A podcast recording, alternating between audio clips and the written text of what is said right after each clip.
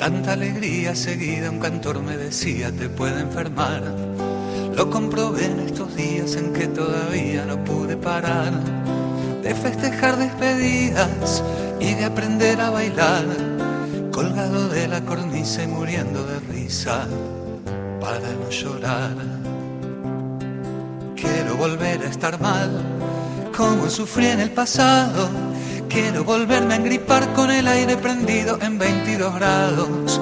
Quiero volver a escapar, pasarla como la bosta y el fin de semana largo tener que aguantarlo en la maldita costa.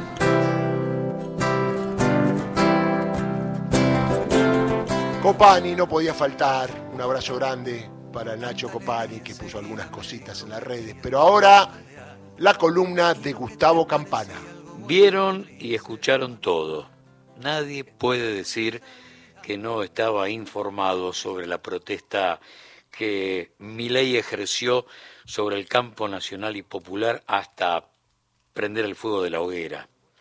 Milei es una construcción mediática sin duda. Por lo tanto, todos saben, todos vieron, todos escucharon. El voto autoriza, el voto legitima, el voto invita a que el candidato haga todo lo que propuso porque de esa manera cumple con el contrato con el pueblo y con la gente, porque los dos lo votaron, el pueblo y la gente, a buen entendedor, pocas palabras. Lo votaron sin medir las consecuencias, sin tener en cuenta el hambre que el neoliberalismo deja cada vez que viene, ni la marginalidad que multiplica. Todos sabían, todos escucharon. El voto dijo sí, sí a que la justicia social era una estafa. El voto dijo que donde hay una necesidad no hay un derecho. El voto bancó el cuarto proceso neoliberal en menos de medio siglo argentino. El voto auspició el segundo mandato de Mauricio Macri. Y esto hay que tenerlo muy en cuenta, porque el voto que se puso de pie para terminar con Macri lo hizo en primera vuelta después de primer mandato. El voto que no le daba ningún tipo de motivo a que se presente en las últimas pasos lo zancó con una encuesta. Y hoy el hombre está armando entre las sombras el futuro argentino. El voto auspició el segundo mandato de Macri. Por lo tanto, y teniendo en cuenta todas las motivaciones que existieron detrás del sí a mi ley, bueno, se abren las puertas de una Argentina casi en estado de extinción. ¿Por qué? El mercado vuelve a hacerse cargo del país en nombre de la libertad. Y ahí, una vez más, Perón, la economía nunca es libre. La manejan los gobiernos populares o las corporaciones, pero nunca es libre. Cuando hablamos de economía libre, estamos hablando del zorro cuidando el gallinero. El voto le dijo sí a la muerte de la soberanía monetaria a través de la dolarización, tema del que ya no se habla porque es absolutamente impracticable, pero sigue siendo el sueño de mucho pobrerío. El voto le dijo sí a dejar Malvinas en manos de los isleños, a perder soberanía territorial, a votar un presidente que adora a Margaret Thatcher. El voto le dijo sí al corte de los subsidios. El corte le dijo sí, el voto le dijo sí a las privatizaciones, ¿Cuál será el futuro de IPF, el futuro de Vaca Muerta, el futuro de aerolíneas, el futuro de las jubilaciones? ¿Vuelven o no las AFJP? ¿Qué pasará con el gasoducto Néstor Kirchner? El voto le dijo sí, aunque los tipos en el bondi, en el tren te lo nieguen, a la venta de órganos, a que todo el mundo ande armado, a la contaminación de los ríos, a la privatización del mar, guarda porque le levantaron de alguna manera la condena a Francisco en campaña, ¿eh? pero hoy está más fuerte que nunca romper relaciones con el Vaticano, aunque esto sea una metáfora. Pero es lo que siempre sintieron y ahora están absolutamente legitimados. ¿Cuál será la relación con el fondo de acá en adelante? Porque, ¿se acuerdan que habían prometido en noviembre una investigación para contarte qué había pasado con cada dólar de ese préstamo Mauricio Macri? Olvídense, habrá impunidad. El voto transformó en vicepresidenta de la Nación a la videlista de Villarruel. A ver, atento con el tema, porque no es joda. La apologista de la última dictadura, que la semana pasada habló de la necesidad de una tiranía para poder gobernar en la Argentina, sueña con el indulto. El voto de ayer vuelve a legitimar de alguna u otra manera, elijan ustedes el camino, pero directa, indirectamente, como sea, leyes de perdón para todos y todas. ¿eh?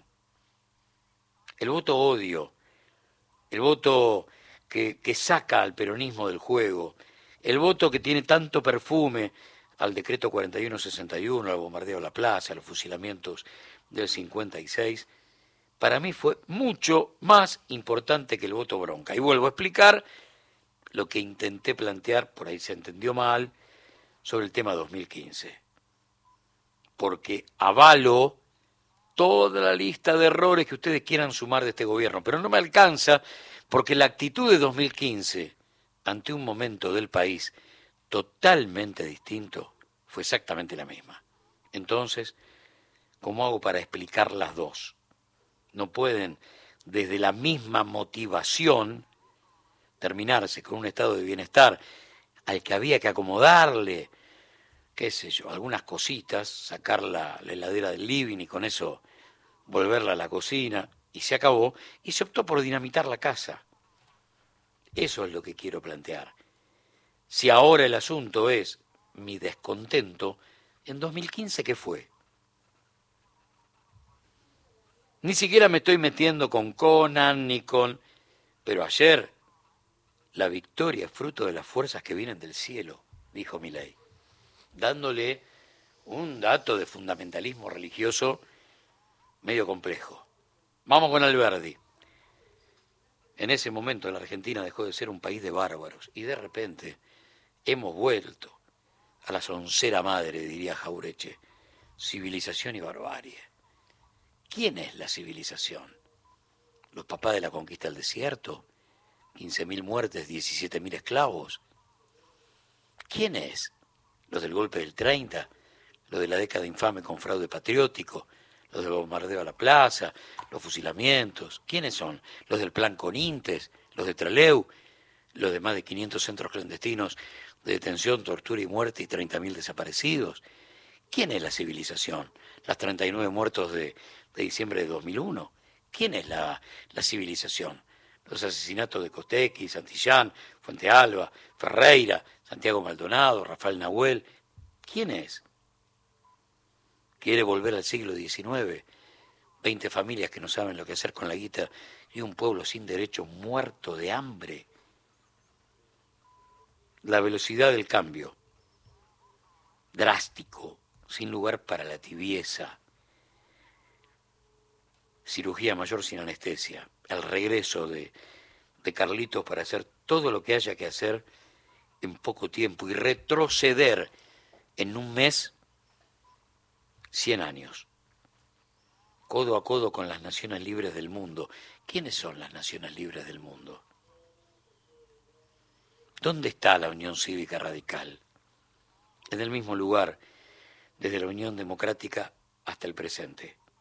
Excepciones, puede haber alguna, pocas.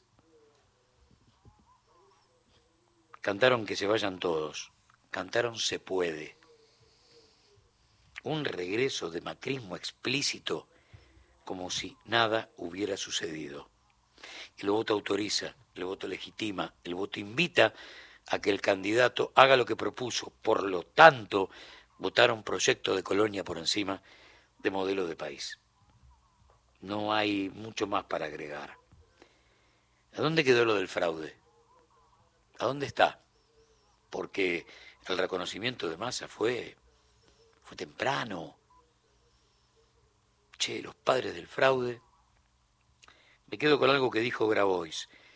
Ojalá Dios les ablande el corazón, porque si no lo que viene es la persecución. Y es eso lo que va a suceder, sin duda, sin duda. Para finalizar,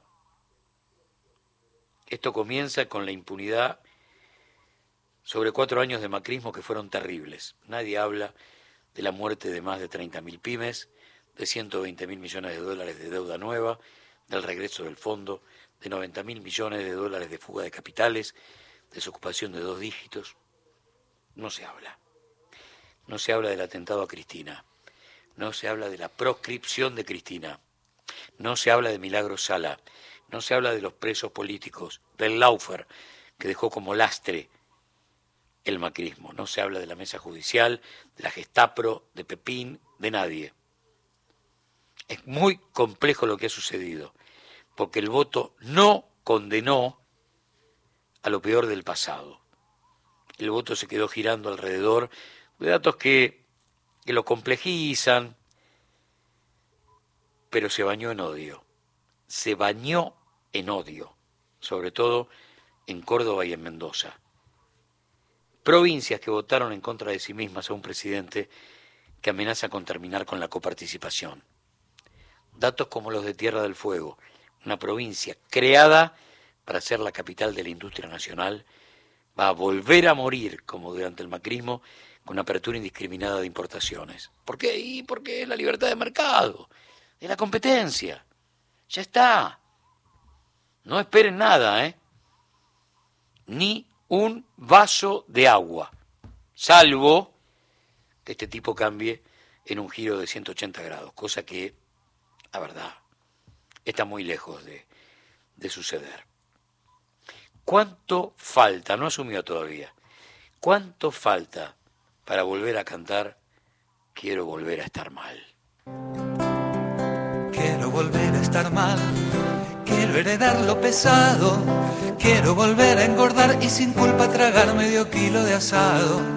Quiero la deuda saldar del coche que me he comprado quiero volver a llenar el baúl con las bolsas del supermercado.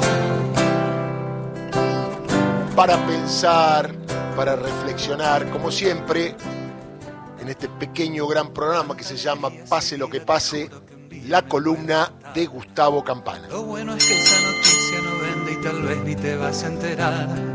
No hay más lugar para el llanto en esta revolución Dígame dónde han mostrado un minuto el espanto de la represión.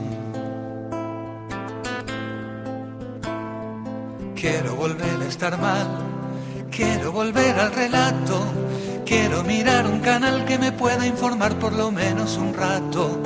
Quiero ese mundo irreal de pensadores y artistas y no esta felicidad de matones mediocres, burros y fascistas de 7 a 10. Pase lo que pase. Tercera temporada por Nacional, la radio pública.